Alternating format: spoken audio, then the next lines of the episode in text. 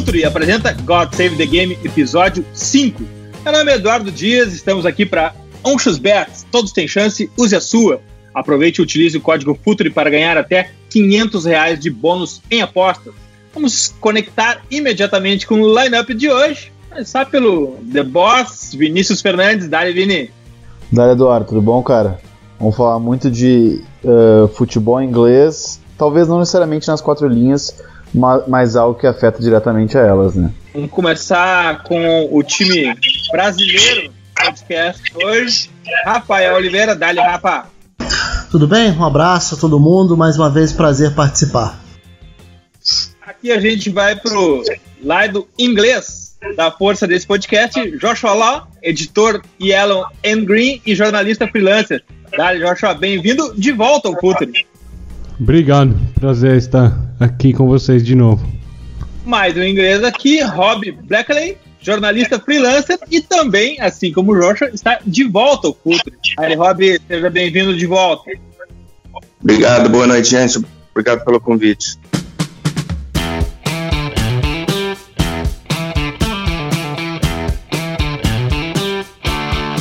Em época de winter break na Premier League, a pauta que se impõe é o Brexit, uma pauta muito importante, não só para o país, uh, mas também para o tema principal desse podcast, que é o futebol. Uh, tudo que envolve as relações uh, não só comerciais do jogo, mas também de scouting, performance, business, tudo tem relevância quando a gente fala em Brexit. Mas eu acho que o importante a gente que não está tão ambientado, pelo menos não está dentro desse assunto, uh, contextualizar o que é o Brexit, como que chegou nisso, como que é essa situação, a partir de quando começa, a partir de quando começa a valer ou não. Joshua, dá uma panorâmica para a gente do Brexit, para a gente ficar todo mundo na mesma página. Ah, quanto tempo vocês têm? Uh, bem, é, começou em 2016, quando o primeiro-ministro David Cameron chamou um referendo sobre a permanência do, do Reino Unido na, na União Europeia, ah, o país votou, 50% do país votou para sair, e desde então tem tido esse processo muito, muito complexo e muito longo para finalmente começar o processo de sair, que aconteceu uh, quase duas semanas atrás, dia 31 de janeiro de 2020. Então, quase, dois, uh, quase quatro anos passaram e agora estamos chegando a esse ponto de, de finalmente sair, depois de muitos uh, problemas políticos no país, depois de duas eleições. é, Agora vai sair, não tem, não tem volta. Robi, conta um pouco pra gente alguma impressão que tu já tem do impacto disso no dia a dia. As pessoas conversam normalmente sobre isso. Qual é a impressão da população e qual é o impacto hoje no dia a dia, na rotina normal na Inglaterra? Bom, acho que basicamente é, é o seguinte, que é, vai dar medo, mas o, falando com as pessoas que eu conheço lá, Uh, o, o, impacto ninguém sabe ainda, né? Porque as negociações continuam. Agora a gente saiu oficialmente da Europa no dia 31 de janeiro, como, como o Joshua falou. Mas agora a gente, está nesse uh, transition period, eu acho que ele chama. Eles vão negociando até o final do ano. Então, infelizmente, desde 2016, não dá para dizer definitivamente como esse, esse negócio vai afetar o povo. O, o é muito mais os europeus que estão morando na Inglaterra hoje em dia. Rafa, e uma questão que tem muito a ver, já entrando no futebol, é que como a Premier League é uma liga que envolve muito dinheiro, uh, essa incerteza acaba uh, sendo o pior dos mundos, né? Mais do que necessariamente é, saber as regras novas, ter isso consolidado, sedimentado e, e começar uh, a, se, a se um, executar todo o plano, pior do que isso é a incerteza do que isso vai acarretar dentro, do, dentro de campo ou mesmo nos escritórios, né, Rafa? É, exatamente. Porque... Pior parte. Essa, essa incerteza realmente é, é a pior parte do Brexit até agora. Ninguém, ninguém sabe de nada ainda. É, e até porque, é, por enquanto, no lado, no campo da Premier League, do futebol como um todo, é, é tudo muita especulação, né? Qual vai ser o real impacto? É, como serão feitas e flexibilizadas as regras, porque, primeiro, já tem quem trabalhe lá, e são muitos. E aí entram alguns pontos, é, sem nem entrar exatamente na, na abordagem da votação em si, da decisão em si, mas é um caminho que, por mais que você possa usar argumentos a partir da economia, por mais que alguns desses argumentos já tenham sido até desmentidos com o passar do tempo, da votação para cá, mas outros ainda são sustentados por muita gente, isso desperta muito amor e ódio dentro desse debate, que é um debate muito quente, que não vai terminar tão cedo, mas um ponto é, é fato aí, né? É, independentemente de qual seja o seu lado na avaliação, a gente está falando de, da imposição de novas regras trabalhistas que freiam um lado global de uma liga que hoje é extremamente global. Porque a Premier League hoje é um símbolo de integração de diversos países, de, diversas, de diversos continentes, dos melhores do mundo sendo transmitidos para o mundo inteiro. E de repente, os europeus deixam de ter esse acesso livre ao futebol inglês por conta das leis trabalhistas, da necessidade de visto, e isso traz dezenas de discussões. Né? A Premier League vai flexibilizar um pouco essa entrada, mas aí vai ter um tratamento diferente para os jogadores do que vai ser um visto de trabalho regular para um trabalhador que vai para o Reino Unido. É, vai ser o mesmo protocolo do, na questão da licença de trabalho, seguindo as mesmas regras que já existem. Isso vai significar talvez um olhar mais atento para sul-americanos do que para europeus, porque passa a ser a mesma coisa, né? E aí tem uma série de regras que a gente pode contextualizar com calma. É importante que se diga, né, que hoje é, a Premier League tem um, um, um, prazo de inscrição e um número de inscritos que permite 25 jogadores do elenco principal de cada equipe sendo que oito, desses jogadores precisam ser formados no país. Para mim, aí é que vai estar tá o principal impacto imediato. Eu não imagino o Brexit com um impacto imediato grande na Premier League, porque as principais contratações vão poder continuar acontecendo. O que vai deixar de acontecer é, num outro nível, é você não poder mais contratar jogadores estrangeiros, europeus no caso, abaixo de 18 anos. E qual que é a consequência prática disso? A questão da formação local.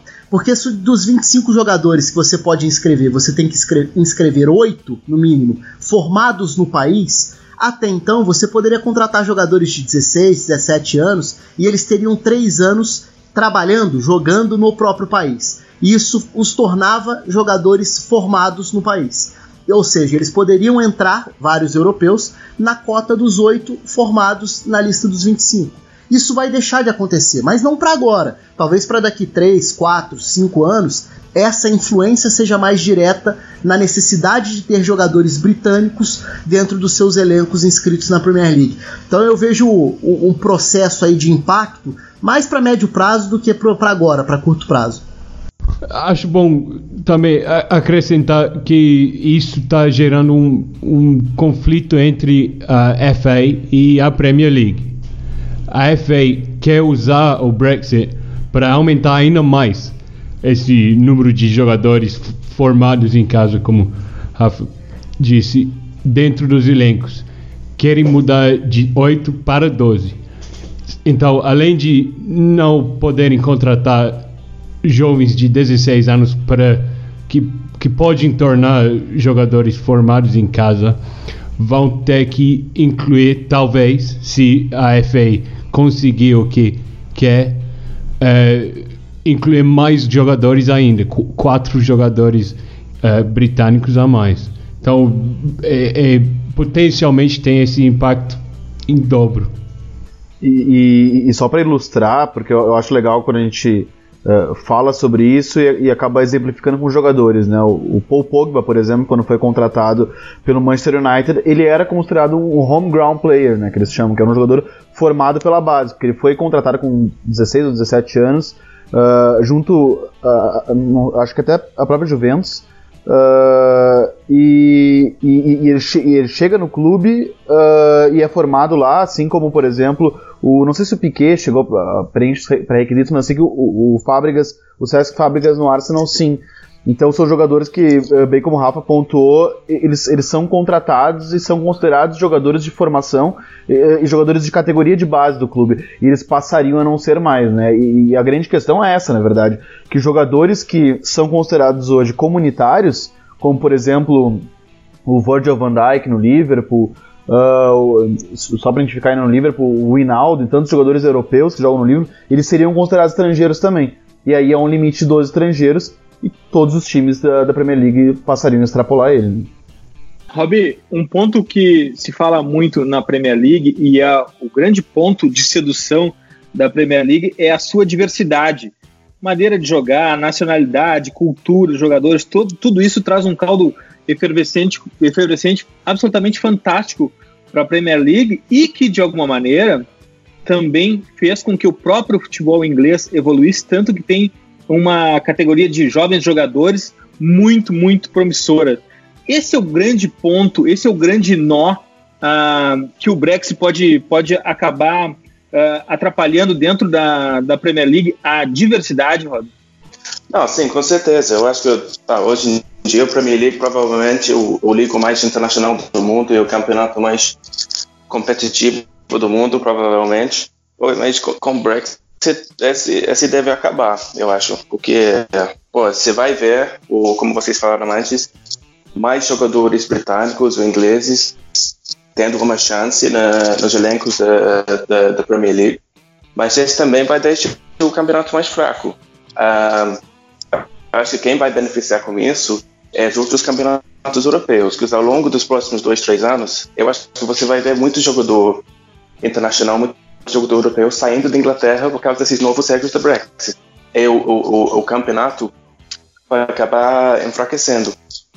Joshua, esse é um ponto uh, em que a liga pensa muito uh, em manter a diversidade. Essa é a grande luta da liga nesse momento, dentro uh, do Brexit, manter essa diversidade, conseguir de alguma maneira regras que sustentem essa variedade de cultura, de, de jogadores, de, natural, de naturalidade uh, de atletas para se manter esse poder global da Premier League. Esse é o nó a ser desatado?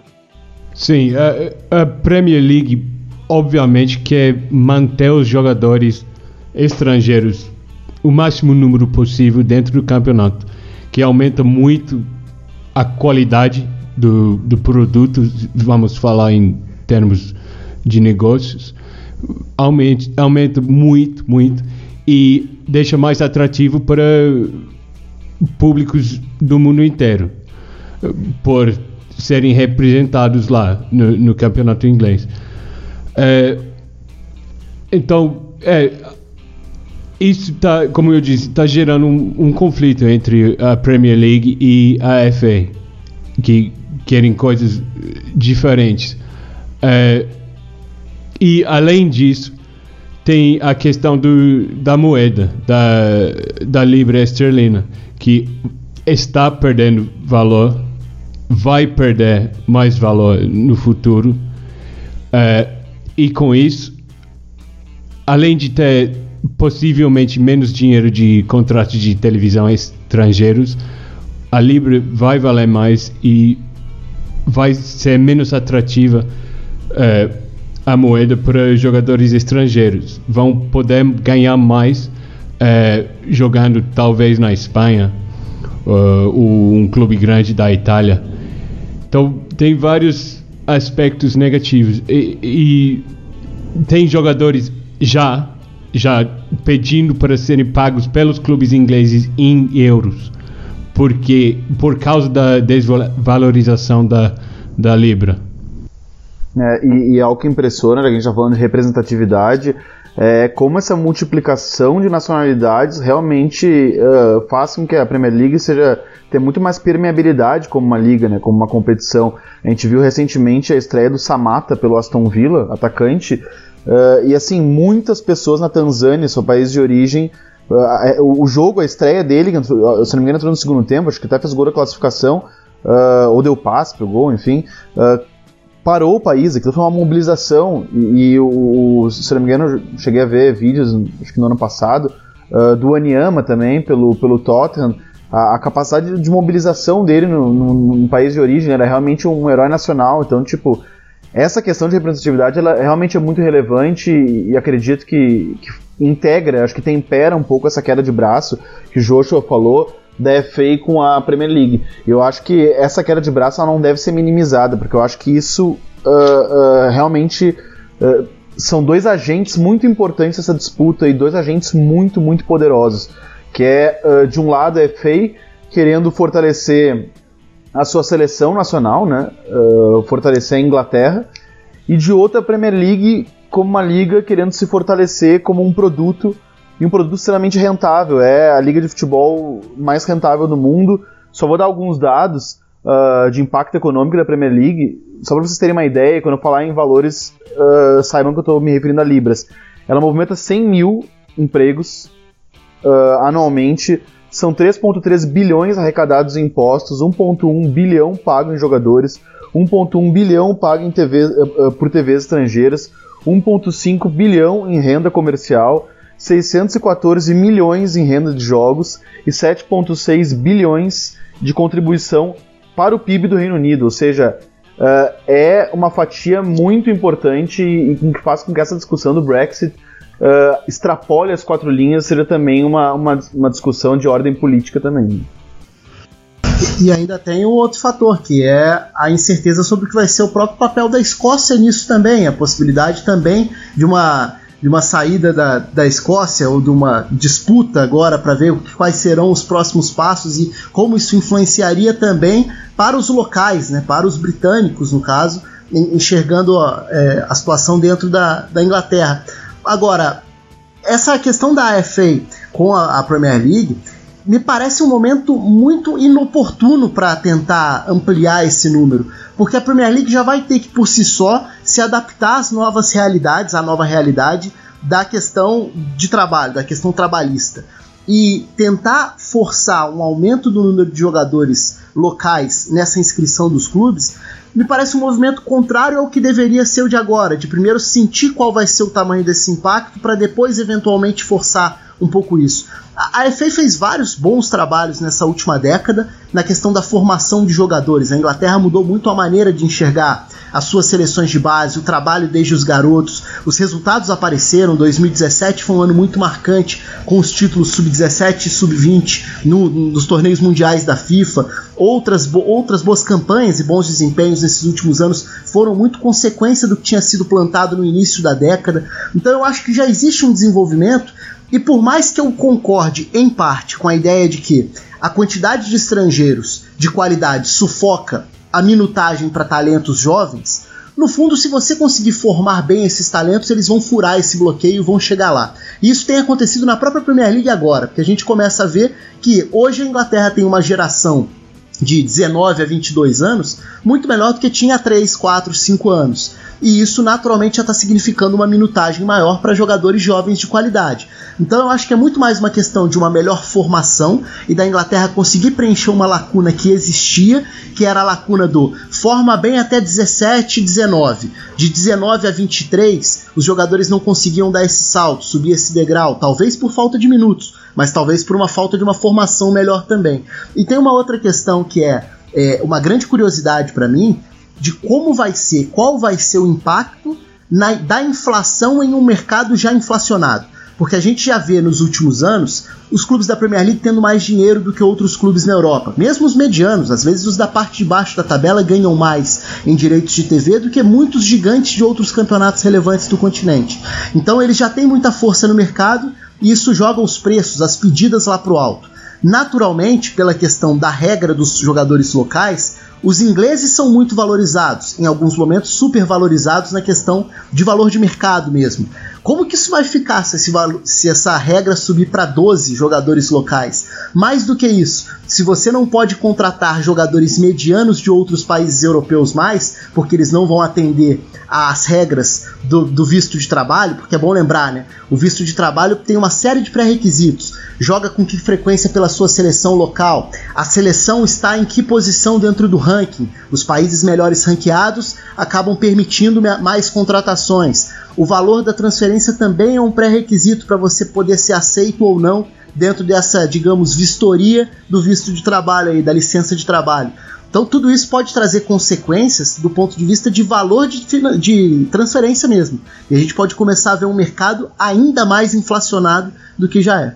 De qualquer forma, uh, quando as circunstâncias estão postas, tem que se saber jogar com aquelas regras. Uma coisa é certa, a, a Premier League chegou num nível que ela não vai retroceder ao ponto de 20 anos atrás ou 25 anos atrás do nível de futebol jogado. Hoje ela já assimilou um, um, um modo global de jogar futebol e de alguma forma, Rob, esses, esses, esses jogadores campeões mundiais sub-17, sub-20, com os minutos que eles poderão ganhar em decorrência um, da, da, da, da, restrição à chegada de jogadores estrangeiros, também pode fazer com que eles se desenvolvam mais e mais. Afinal de contas, é o campo, é o minuto dentro de campo, é o erro e o acerto ali em cena aberta que desenvolve um jogador, né, Rob?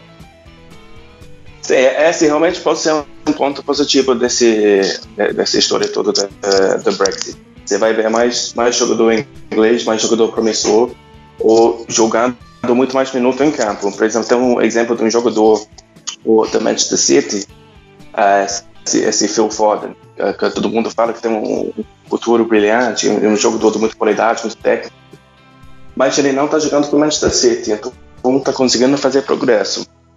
Tem muito jogador que estava na, na, na, base da Manchester City, o, o Sancho, que saiu da City, foi lá na jogar na Alemanha, e agora ele está bombando lá. Ele é um do, do, dos jogadores mais, mais brilhantes da Europa.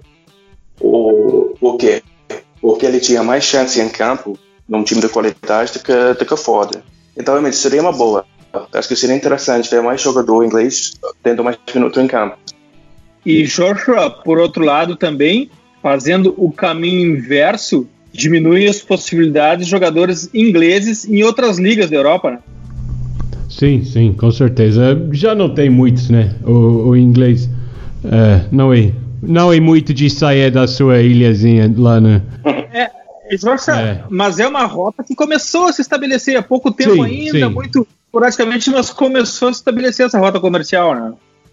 Sim, claro, mas desde que cumpram as regras impostas pelos outros países, vão, vão poder se mudar ainda. Não com livre acesso ao mercado como tem agora, mas uh, acho que não vai não vai impedir muito esse esse processo de da saída do, dos jogadores britânicos. Uh, só uma coisa sobre o que a gente estava falando antes, uh, sobre o processo de, de emissão de visto de trabalho para para os jogadores não europeus agora, que todos os jogadores europeus ou não, estrangeiros fora do Grã-Bretanha vão ter que passar por esse processo. Então, o que a Premier League quer agora é que esse processo seja mais fácil, seja mais. É, desculpa. É, é, seja um pouco mais flexível. É, já tem casos que eles podem abrir mão dessas regras, desses critérios estritos que foram explicados antes. Como no caso do Richarlison. Richarlison nunca tinha jogado pela seleção brasileira e Douglas Luiz também, quando foi para Aston Villa no, no verão inglês passado não, não, não, te, não tem ainda estreado pela seleção principal inglesa. E esse processo de como você, como um clube convence a, a FA a frouxar um pouco essas regras, não é muito claro. Eles não explicam por que em cada caso foi, foi feita a, a exceção. Uh, então, é possível ainda uh, trazer jogadores. E eu acho que é, é, a Premier League vai vai conseguir é, por causa dos, dos, benefícios financeiros que traz para o país vai conseguir uh, um um relaxamento dessas regras. Esse esse é o caminho que eu vejo mais possibilidade de acontecer concordo é, pode falar Robbie quer falar alguma coisa não eu falei concordo, eu acho que o Joshua está certo. Eles vão conseguir alguma coisa para deixar esses jogadores chegarem na, na Premier League, porque eles vão querer o produto mais forte, o produto melhor que tem, o melhor possível. Então, realmente, eles vão, vão dar um jeito para resolver esse negócio.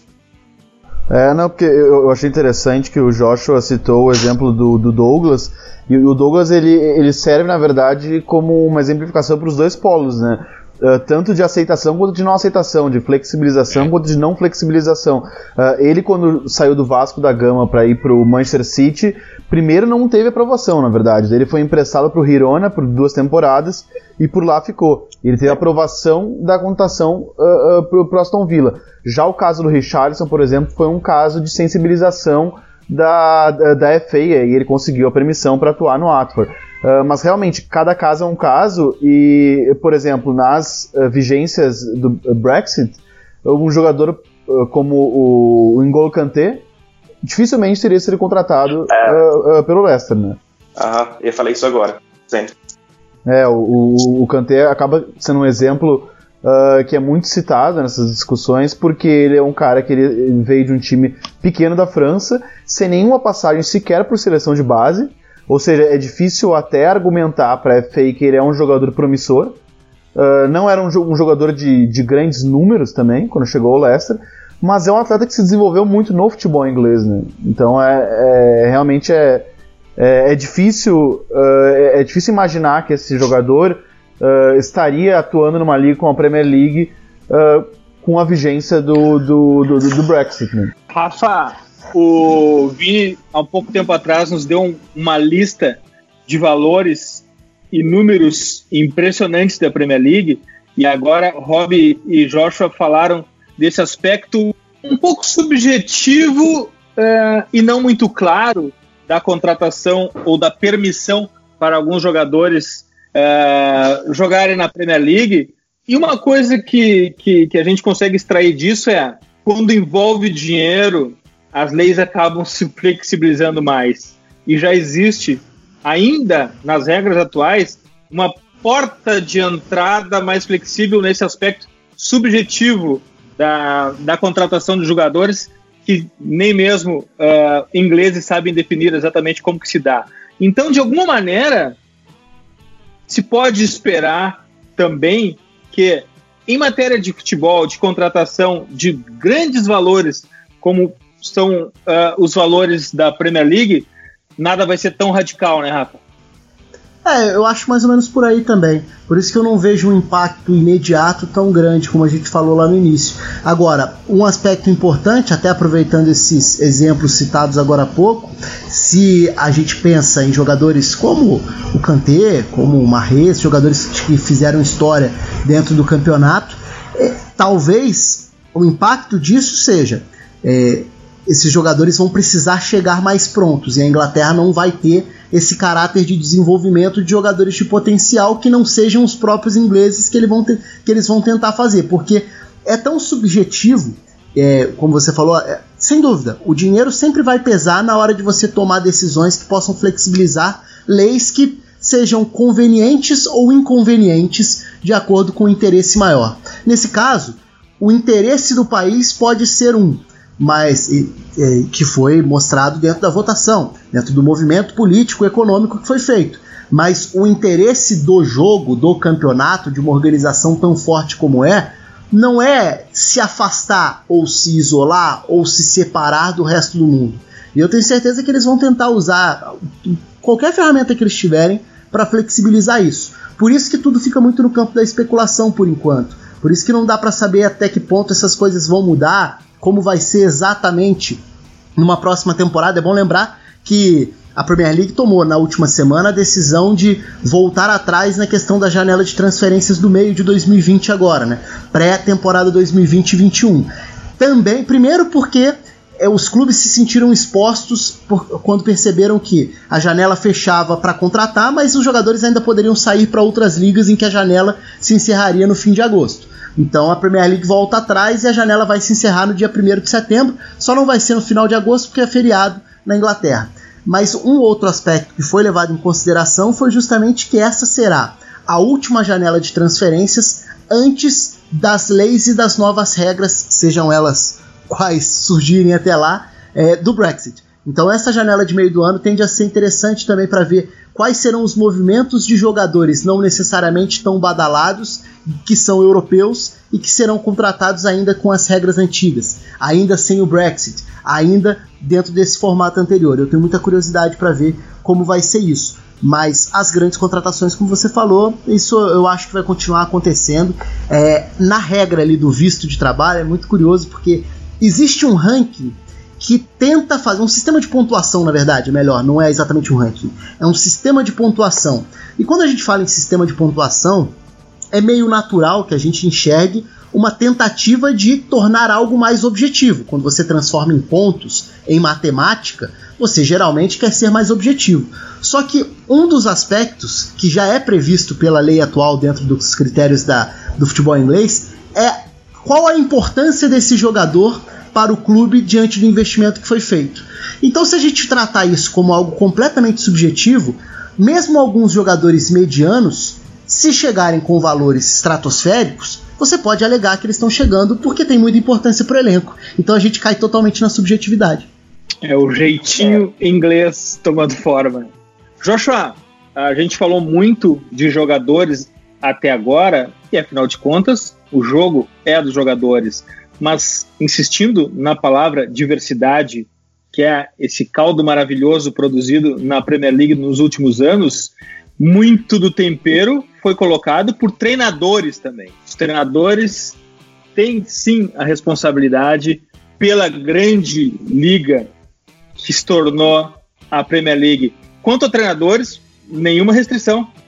Uh, não, por enquanto não como todo mundo falou, tudo é incerto. Então pode haver, mas é, alguém chegando no país com um salário tão alto assim, por enquanto não, não parece que vai ter problema nenhum. Como, é, como temos falado, o, o dinheiro facilita. Verdade, facilita no mundo inteiro. Especialmente na Inglaterra. É uma é, essa é uma linguagem universal, né? O dinheiro sempre no comando. Rob, tua impressão também é de que as grandes contratações continuarão pela Premier League? Ah, acho que sim, porque como vocês falaram, o dinheiro sempre fala mais alto, né? É, o Premier League não vai querer perder esse tipo de jogador. O, um, um, um N'Golo Kanté, o, o Mares, esse tipo de jogador com, com esses novos critérios do Brexit, não teriam conseguido chegar na Premier League. Mas, como a gente já, já conversaram, a gente já falaram, já o eles, eu tenho certeza que eles vão, conseguir dar um jeito sobre isso. Porque eles vão criar os melhores jogadores, eles vão querer atrair essa audiência internacional que eles conseguiram montar até agora. É, é como sair de, de, dos melhores jogadores do mundo, da Europa eles vão acabar perdendo audiência. É, senão é, não, não vai ser bom para a Premier League para o produto. Então, sim, vai, vai ter que dar um jeito para manter esses jogadores europeus e não europeus na, na Premier League. Bom, esse é um tema que dentro do God Save the Game é muito importante. É uma pauta obrigatória que começa agora e a gente falou muito aqui de incertezas. A gente fez mais perguntas do que propriamente obteve respostas, porque é exatamente isso que está acontecendo. O uhum. Brexit ainda é uma questão indefinida, não só na Premier League, não só no futebol, não só no esporte no Reino Unido, como também. A vida, né? A vida. A vida Brexit até é. agora gerou muito mais perguntas do que resposta. Não tem solução ainda, é só pergunta, só besteira. Mas isso é Brexit. Eu acho que essa nos dá uma bela definição do que acontece hoje, não só dentro do futebol, como eu falei, mas na, na questão social da Inglaterra. Mas já que é para a gente falar um pouco de futebol e não perder essa grande oportunidade, vou começar aqui pelo Vini, para a gente fazer uma rodada aqui antes de nos despedirmos. Vini, dentro de campo, o que, que a gente pode prestar atenção nas próximas semanas no futebol inglês? Então, uh, um time que foi a equipe que eu acabei conseguindo acompanhar no último final de semana, que foi o Everton do Carlo Ancelotti, tá aos poucos reencontrando uh, nos trilhos. E se essa é uma Premier League que ela é extremamente polarizada na parte de cima, a briga do meião ela é bastante acirrada, tanto que há pouco tempo o Everton estava na beira da zona de rebaixamento, já ganhou alguns jogos e se encontra a mais ou menos 6 pontos ou 5 pontos da zona de classificação à Champions League. Acho que essa vai ser uma, uma, uma briga que o pessoal achava que já dava como favas contadas, mas o Sheffield, por exemplo, do Chris Wilder, que é um inglês, né, um, dos, um dos poucos treinadores ingleses da, da, da Premier League, está ali na beira para entrar na Champions League. Mas, para ficar com um destaque só, eu, eu vou falar da recuperação do, do Everton no Carlo Ancelotti. Vamos dar uma olhada, ver, vamos ver como é que vai ser essa, o desenvolvimento desse time nos próximos jogos. Vini, em que jogo o Liverpool vai ser campeão? Então, o Liverpool matematicamente ele pode ser campeão, se não me engano, daqui a três rodadas, mas ele vai ter que contar com tropeços do Manchester City, que por mais que a gente tenha um Manchester City oscilante nessa temporada, ele não é tão oscilante a ponto de a gente imaginar que ele vai perder três jogos seguidos. Mas eu acho que, de repente, vamos colocar aí em um mês e meio, talvez um pouco menos do que isso, acho que o Liverpool já vai gritar é campeão. Rafa, o que prestar atenção nas próximas semanas? Acho que o grande ponto é o retorno da Champions, né? É pensar que a, a, o foco para muitos, desse, muitos desses clubes, ou para alguns desses clubes, o foco muda e você passa a ter um calendário para administrar que não, nunca é algo fácil. A gente está no meio de uma tentativa de, de pausa para descansar, e mesmo assim, nesse período, a gente já viu jogos marcados por conta dos replays de FA Cup, ou seja, já passando por cima do que seria uma solução ou uma alternativa mas a, a minha expectativa para as próximas semanas está mais relacionada ao retorno da Champions mesmo do que especificamente à Premier League. Na Premier League, eu acho que o grande ponto é o equilíbrio da parte de baixo, é a imprevisibilidade da disputa contra o rebaixamento. Acho que esse é um fator interessante e que tem gerado alguns debates que a gente pode até trazer para as próximas edições também mais para frente. Eu tenho visto muita gente tratar é, e na minha visão é uma confusão isso, mas tratar um campeonato desequilibrado na briga como, por título como um campeonato fraco ou mais fraco. Eu não acho que passe por aí. Ele pode ser sim mais desequilibrado, com menos emoção, sem disputa para ver quem vai ser o campeão, mas não necessariamente de um nível inferior taticamente, em diversidade. Acho que não tem sido esse o caso na Premier League, por mais que alguns dos gigantes estejam muito abaixo do que deveriam. Sabes contra quem o Liverpool vai ser campeão? Não tenho a menor ideia. Agora, a curiosidade é ver se essa invencibilidade chega ao recorde dos 49 jogos. Ora, Rob, o que prestar atenção no futebol inglês nas próximas semanas? Ah, eu acho que o, se, obviamente que o Liverpool vai ser campeão, né? Já, já é campeão, já ganhou o título, não tem mais papo. Mas se o Liverpool ganhar todos os jogos até agora, até o final de março, mesmo com o Manchester City ganhando também, Liverpool vai ser campeão, se não me engano, no dia 21 ou 22 de março. O próximo jogo depois disso é contra o Manchester City na, na Etihad Stadium. Então acho que seria muito, muito interessante ver Liverpool ser o campeão, é, ser parabenizado pelo isso na, no estádio do maior.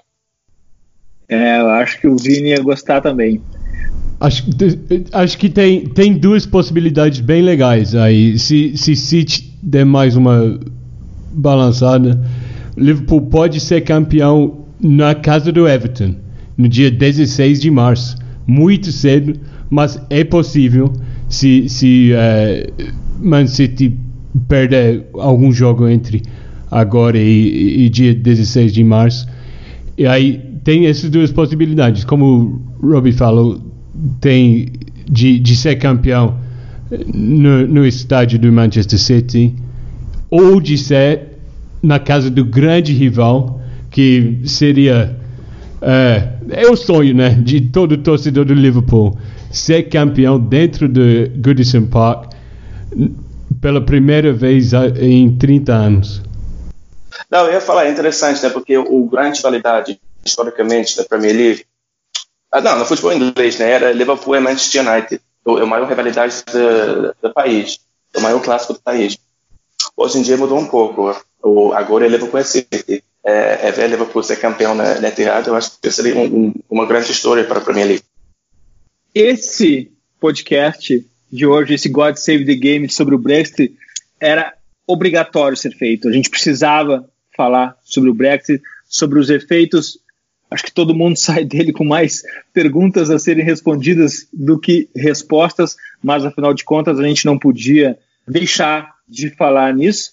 Mas deu para sentir aqui, pelo menos é o meu sentimento. Eu sei que dos invaders que estão ouvindo também, Joshua e Rob se sentem muito mais à vontade ao falarem de futebol propriamente de, de dentro das quatro linhas, ficam mais soltos e do que falar propriamente do Brexit. Então, a gente tem uma dívida com eles, chamá-los de volta aqui para falar sobre futebol dentro das quatro linhas, que é o que a gente, que é o que nos move, que é o que nos interessa. Bom, muito obrigado, Joshua. Muito obrigado, Rob já fica desde já o convite para falarem de futebol nas próximas vezes. Obrigado, obrigado pelo convite. Sim, foi um prazer falar com vocês. Valeu, Invaders! Voltamos em 15 dias com God Save the Game, oferecimento Bet. Nós somos o Futre e temos um convite para vocês. Pense o jogo.